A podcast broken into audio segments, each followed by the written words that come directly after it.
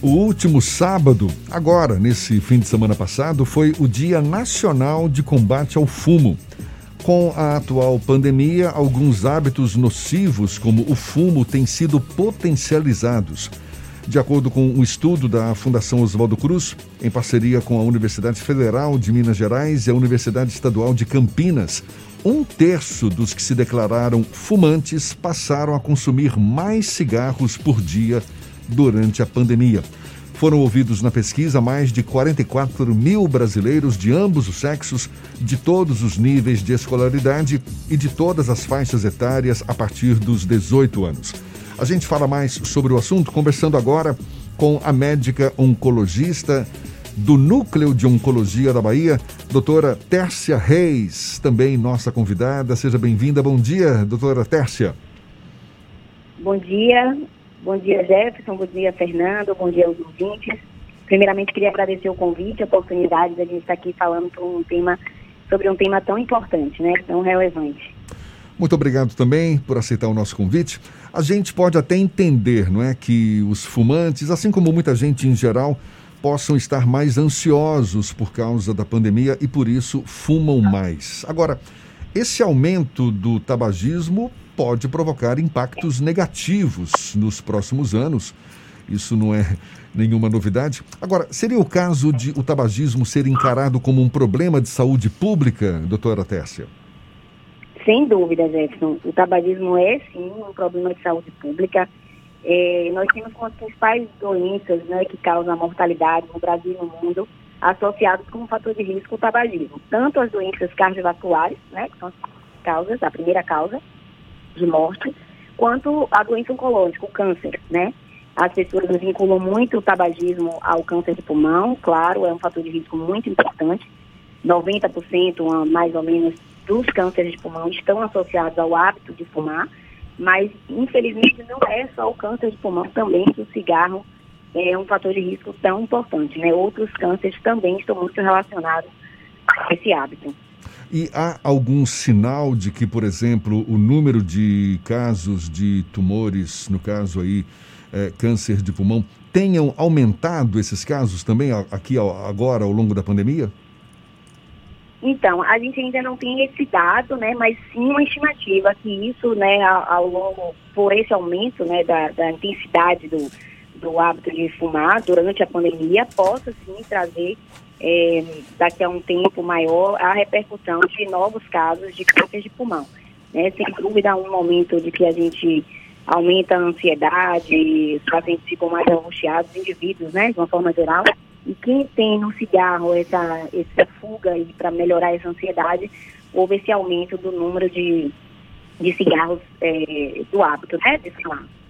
Na semana passada, a gente divulgou aqui um dado que foi levantado pela Prefeitura de Salvador, que a cidade de Salvador é uma das cidades com menor índice de fumantes. Eu e Jefferson até debatemos um pouco aqui sobre essa mudança da própria cultura do uso do, do cigarro em todo o país. A geração de Jefferson é um pouco diferente da minha geração. É, essa mudança geracional, essa mudança de cultura tem sido determinante para reduzir o consumo de, de cigarro em todo o país, em todo o mundo? Com certeza. Essas medidas é, de, de, saúde pública que foram tomadas, as leis, né, a proibição do, do cigarro em ambiente fechado, em trabalho, isso era, era comum, né? É, na década de 90 a gente via isso é, de forma habitual. Então, esse impacto, na, por mais que ainda seja é, uma droga lícita, né, é, permitida, essa proibição em ambiente fechado, em ambiente de trabalho, em restaurante, até a separação em alguns locais, né, de área aberta, em, em hotéis, todo essa, essa, esse estímulo, né, à, cessação do tabagismo, tiveram um impacto muito importante nessa redução. É, esse é um, um, fato, né, principalmente aqui no Nordeste, acho que pela talvez questão cultural, do clima, a gente tem essa redução do hábito de fumar. E isso com certeza já está trazendo, apesar de é, o câncer de pulmão ainda ser a principal causa de morte por câncer, né, no Brasil e no mundo, com certeza essas, essas, essas medidas estão trazendo uma repercussão para a gente conseguir diminuir esses índices, esses números de diagnóstico e, consequentemente, de mortalidade, né? O controle do tabaco ele pode prevenir mais mortes por câncer do que qualquer outra estratégia de prevenção primária, né? Então tem um impacto muito importante, como eu já tinha dito, não só no câncer de pulmão, como em vários outros cânceres. Doutora Tessa, para muita gente, muitos fumantes, o simples, eh, a, a, simples conscientização sobre os malefícios que o fumo provoca tal, às vezes não é o suficiente. Isso por conta da força do hábito de fumar. Quais são as terapias hoje mais indicadas para quem quer deixar o hábito de fumar, tem a consciência, mas ainda se, se rende ali ao, ao, ao, hábito de fumar um cigarro depois de um cafezinho, depois de, de um almoço. Existe alguma terapia que seja de fato eficiente, além dessa conscientização que também, claro, torna-se necessária?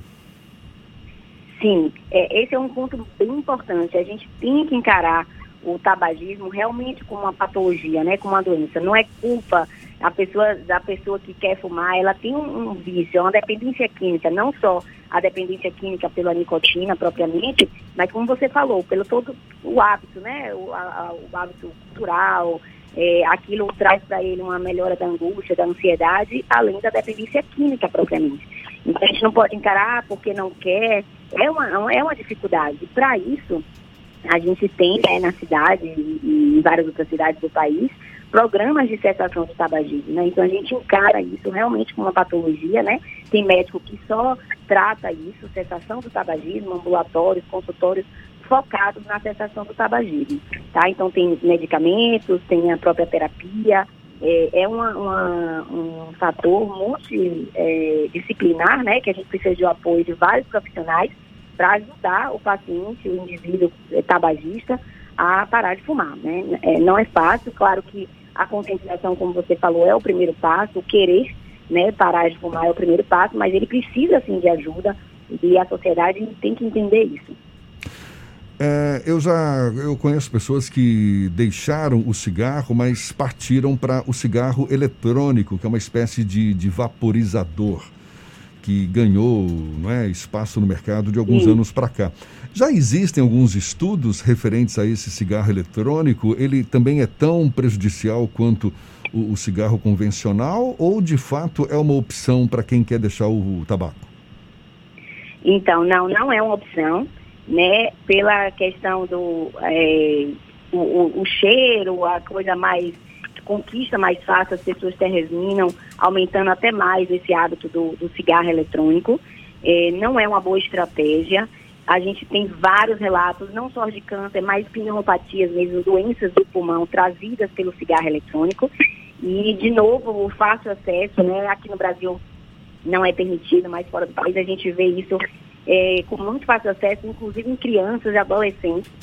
E esse é um outro alerta importante esse não é um caminho adequado, né? A gente ainda não tem o tempo hábil do cigarro eletrônico, eletrônico em casos de câncer, né? A gente não consegue ainda mensurar isso, mas certamente muitas substâncias também cancerígenas e que traz malefícios ao pulmão também no cigarro eletrônico. Então não é uma boa estratégia. Para além do cigarro eletrônico e do cigarro regular, muitos jovens também fazem, fazem uso daquele narguilé que é uma espécie de cigarro conjunto, digamos assim. Essa, ele também é prejudicial à saúde dos pulmões? Sim, também, também traz. É, na verdade, muitas substâncias, né, que a gente não sabe como isso é, é feito, é produzido, e, mas de certa forma, com certeza, também trazendo malefícios a, aos pulmões. Doutora, a gente está falando do câncer de pulmão também, como uma das consequências talvez mais nefastas não é, do uso do tabagismo. Quais são os sinais que indicam um possível tumor nos pulmões de quem é fumante? Então, esse, isso é um, um, um grande problema, porque o, a doença, o câncer de pulmão, no início, né, ao diagnóstico muito inicial, que ainda teria uma chance de cura grande, ele é silencioso. É, quando o paciente tem aqueles sintomas de uma, um sangramento quando tosse, né, o que a gente chama de hemoptise, uma perda ponderal, uma perda de peso importante, ou uma dor em alguma região óssea, já, já é por metástase, já é por uma doença localmente avançada. Então, não existe sinais de alerta que a gente possa correr e ainda pegar uma doença no início, né? A gente tem como protocolo um rastreamento para o câncer de pulmão, mas direcionado apenas para esses pacientes de alto risco, que seriam os tabagistas de alto risco, né? Os indivíduos na faixa etária de 55 a 75 anos, que têm o hábito de fumar é, uma carga tabágica aí de mais ou menos 30 maços anos, né? E, ou que tenham parado de fumar, mas que esse tempo ainda é um tempo menor do que 15 anos. Então, essa população merece fazer uma tomografia de tórax anualmente, né? Merece ficar vigiado para se descobrir, né? Se caso apareça, a gente consiga visualizar uma doença ainda inicial. Mas, infelizmente, isso não é uma, uma orientação para todos os indivíduos, né? Não é para quem nunca fumou, apesar da gente ter também casos de câncer de pulmão em, em não tabagistas. É, infelizmente, os sintomas estão relacionados a uma doença localmente avançada, uma doença que a chance de cura já é muito menor, ou já uma doença metastática, né, com doença com lesões à distância do pulmão, né, não só mais localizada no pulmão. Só para ficar bem. é esse o quadro mais comum. É, só para ficar bem claro, então, porque de fato é importante para os fumantes em geral, esses sintomas do câncer de pulmão geralmente são mais frequentes no estágio avançado da doença o que acaba dificultando então o, o diagnóstico precoce, que é, é. super importante para as chances de cura, não é? Exatamente, né? É, os sintomas mais né, específicos, né? Uma tosse persistente, que é o pigarro que a gente chama do tabagista, ou de uma forma, às vezes é um paciente que é, perdeu peso, isso aí a gente fica meio é, sem determinar se até pelo próprio hábito, né, do cigarro, ou se já é a manifestação de alguma doença, né? Quantos quantos tabagistas têm esse, esse sintoma persistente de uma tosse, né? Então, um sintoma mais específico que faz a gente alertar para um diagnóstico já traz uma doença avançada, na grande maioria das vezes, né? Doutora Tércia Reis, médica oncologista do Núcleo de Oncologia da Bahia, muito obrigado pela sua participação, por esse bate-papo aqui conosco. Seja sempre bem-vinda. Um bom dia e até uma próxima, então. Eu que agradeço o convite, um bom dia para todos, é um prazer estar com vocês.